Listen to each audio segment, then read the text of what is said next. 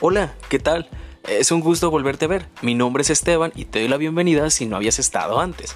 Este es el segundo capítulo del podcast. Te recuerdo que tenemos una página en Instagram donde nos puedes seguir que se llama Cultura de la Mente, donde subimos todo tipo de contenido de salud mental.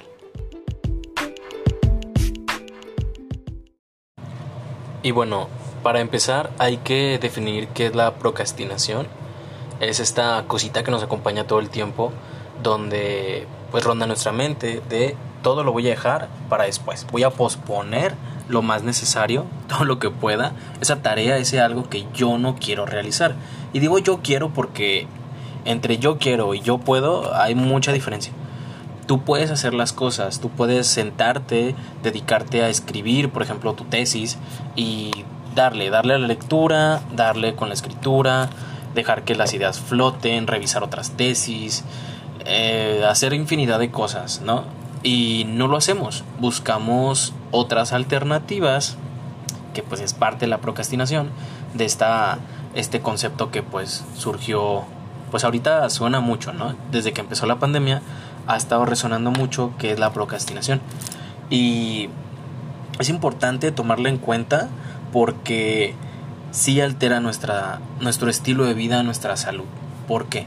Porque nos termina acostumbrando o teniendo como costumbre, como rutina, el dejar las cosas que nos parecen más complicadas para el final. Y es un problema, es un problema real. Es real a tal punto de que pues sí hay respuestas del cuerpo para ciertas cosas. Por ejemplo, cuando vas al baño y terminas por llevarte a tu celular, entras a TikTok, entras a Facebook, entras a Instagram y te pierdes, te pierdes entre todo eso. Tú, tú tienes que hacer popó, tienes que hacer pipí, tienes que ir al baño, pero te pierdes, te pierdes entre eso y no es que sea complicado, sino que tenemos muchas cosas al alcance. Tenemos mucha información, muchos distractores que están en, una, en, un, en un solo aparatito, en el teléfono y nos perdemos, nos perdemos de las tareas más grandes y es el punto de la procrastinación, el que tenemos una tarea grande, enorme, que parece complicada, pero hacemos otras pequeñas que sentimos que también nos satisfacen porque también las tenemos que hacer. Por ejemplo, hay personas que demoran más de lo normal en subir una foto, en estar en Instagram, porque tienen otro pendiente, tienen trabajo, pero eso es importante también, también la tienen que subir, también tienen que este, satisfacer su necesidad a través de eso y se pierden. Pasa mucho cuando tenemos cosas que hacer en casa, como arreglar, limpiar toda la casa. Entonces nos vamos por las cosas más chiquitas y nos perdemos en esas cosas chiquitas. Y por haber hecho una, por haber movido un montoncito de ropa, nos sentimos con el derecho de aplastarnos y perdernos en Facebook, perdernos en TikTok. Y no es justo, no es justo que te hagas esto a ti mismo, ya que te pierdes. Puede ser que a este punto digas, pues sí lo había escuchado, sí había escuchado hablar de la procrastinación, pero no creo que me pase a mí. Bueno, a todos nos pasa que tenemos tarea, que tenemos trabajo que entregar, por ejemplo, durante las, la modalidad en línea, tuvimos que entregar las cosas pues de manera virtual, de manera digital. Teníamos esa libertad, esa comodidad de estar en nuestras casitas, estar en un escritorio, en la camita, en la sala, para poder hacer las cosas, pero se nos atraviesa todo lo demás. Tenemos que barrer, tenemos que cocinar, tenemos que limpiar, tenemos que acomodar ropa, tenemos que lavar.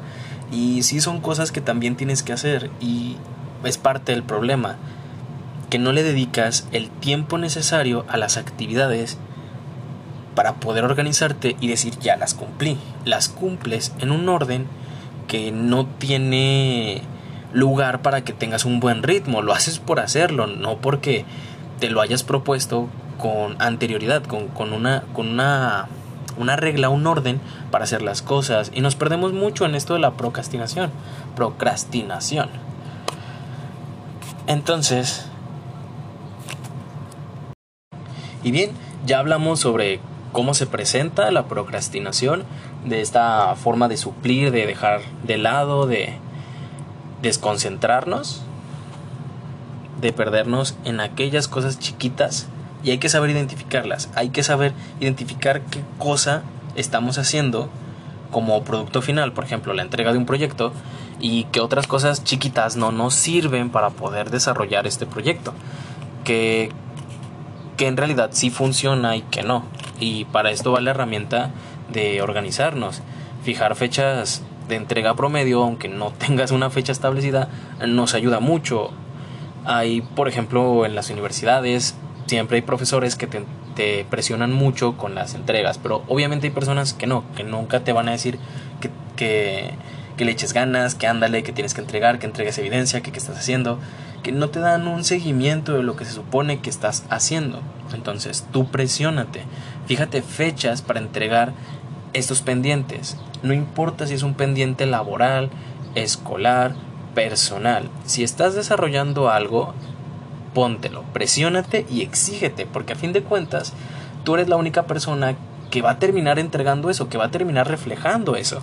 Y parte de esa disciplina es ser conciso contigo y decir, ok, tengo que entregarlo, tengo que terminarlo para mañana. Tal vez quiero hacer un regalo especial para mi novia y lo voy a hacer, es para un mes, pero si lo hago una semana antes con bastante tiempo y tengo espacios libres, le voy a dedicar 20, 30 minutos. Me fijo espacios para poderlo hacer, porque también no todo se trata de hacer un maratón de todo el día voy a hacer esto, todo el día voy a hacer estas tareas que se entregan en un mes para estar libre, que estaría chido, estaría chido que te quites esos pendientes pesados para que las otras tareas pequeñas se vean insignificantes, pero el punto o el problema de la procrastinación es que la mayoría de los problemas grandes al momento de disiparse, de quitarse, dejan otros problemas, otras tareas, otras cosas que hacer y se vuelven la nueva tarea grande, se vuelve lo complicado y eso lo vamos a sustituir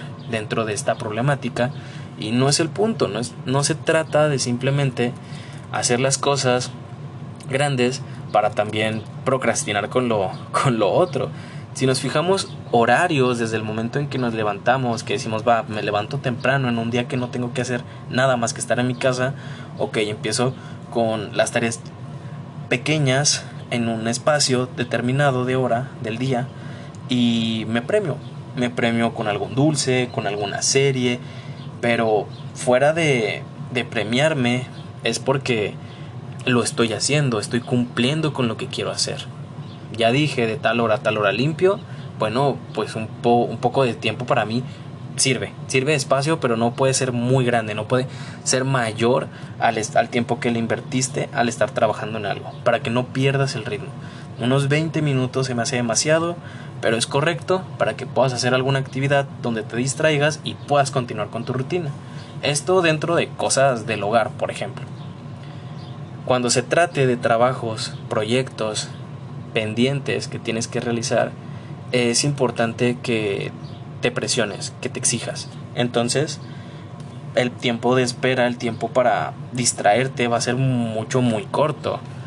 Si tomamos esos pequeños espacios y respiros, la carga no se siente tan continua, tan monótona y es fácil, es fácil de sacarlo. Solo es empezamos, concentrarnos y hacerlo. Ya habíamos hablado en el capítulo anterior de lo importante que es hacer las cosas y no solo hablar de hacerlas. Entonces, con generar un poco de ansiedad, de estrés en nuestra cabeza sobre esa tarea, vamos a poder sacarla. Esto funciona mucho con los niños, por ejemplo, que no quieren hacer sus tareas y los pones a veces a dibujar o hacer otra cosa pequeña por unos cinco minutos y ya empiezan a generar esa, esa ansiedad, esa necesidad por querer seguir actuando. Activas un poquito a la persona y continúas. A muchas personas les sirve el iniciar el día con música, se levantan animados después de que es un martes caca tal vez, pero lo necesitan, necesitan tener esa motivación para poder seguir con las cosas y se vale, se vale que todos la necesitemos. Hay playlists ya hechas, puedes este buscarlo tal cual en Spotify, playlist para iniciar el día y listo, así funciona. Si tú crees que no tienes un problema con esto de la procrastinación, ponte a pensar cuántas veces has dejado o cuántas veces dejaste un trabajo importante en la escuela por recoger tu cuarto, por lavar la ropa, por lavar los trastes, por sacudir, por hacer algo así pequeño, algo que también tenías que hacer como obligación, pero lo supliste. También tienes esa tendencia a procrastinar. No es tal como, ay, sí, padezco o soy procrastinador compulsivo. No, no llega a ese punto. A eso no se refiere. El, el término y el concepto habla más de posponer por posponer. Pospongo porque me aterra, me, me incomoda, me estresa esa, esa tarea. Y nos pasa muy normalmente en cosas muy cotidianas.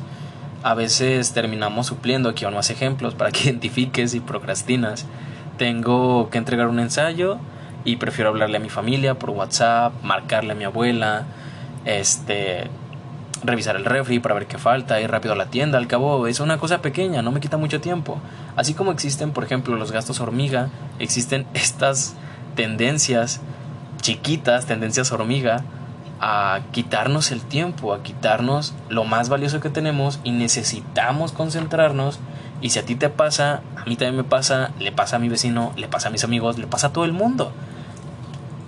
Lo importante es identificar en qué mayor o menor medida nos afecta esto para que ya no suceda. Suena algo tonto, suena algo que no, no es importante, pero sí nos genera un problema a la larga. Nos acostumbramos y esto va más referente hacia el problema que tenemos con las distracciones como las redes sociales, donde tenemos todo al alcance, tenemos las cosas tan fáciles, tan cerca, que nos perdemos, nos perdemos y es algo muy fácil de hacer. Obviamente de escribir un ensayo que tal vez no te demora mucho tiempo porque ya lo has hecho antes y sabes que no es complicado pero no lo quieres hacer, pues ¿qué pasa si me pierdo 10 minutos en, en TikTok? Que esos 10 se hacen 20 y esos 20 se hacen 30 y ahí está el problema. Ahí es donde sí tenemos que hacer algo y si no quieres hacer nada, también estás en todo tu derecho de seguir procrastinando.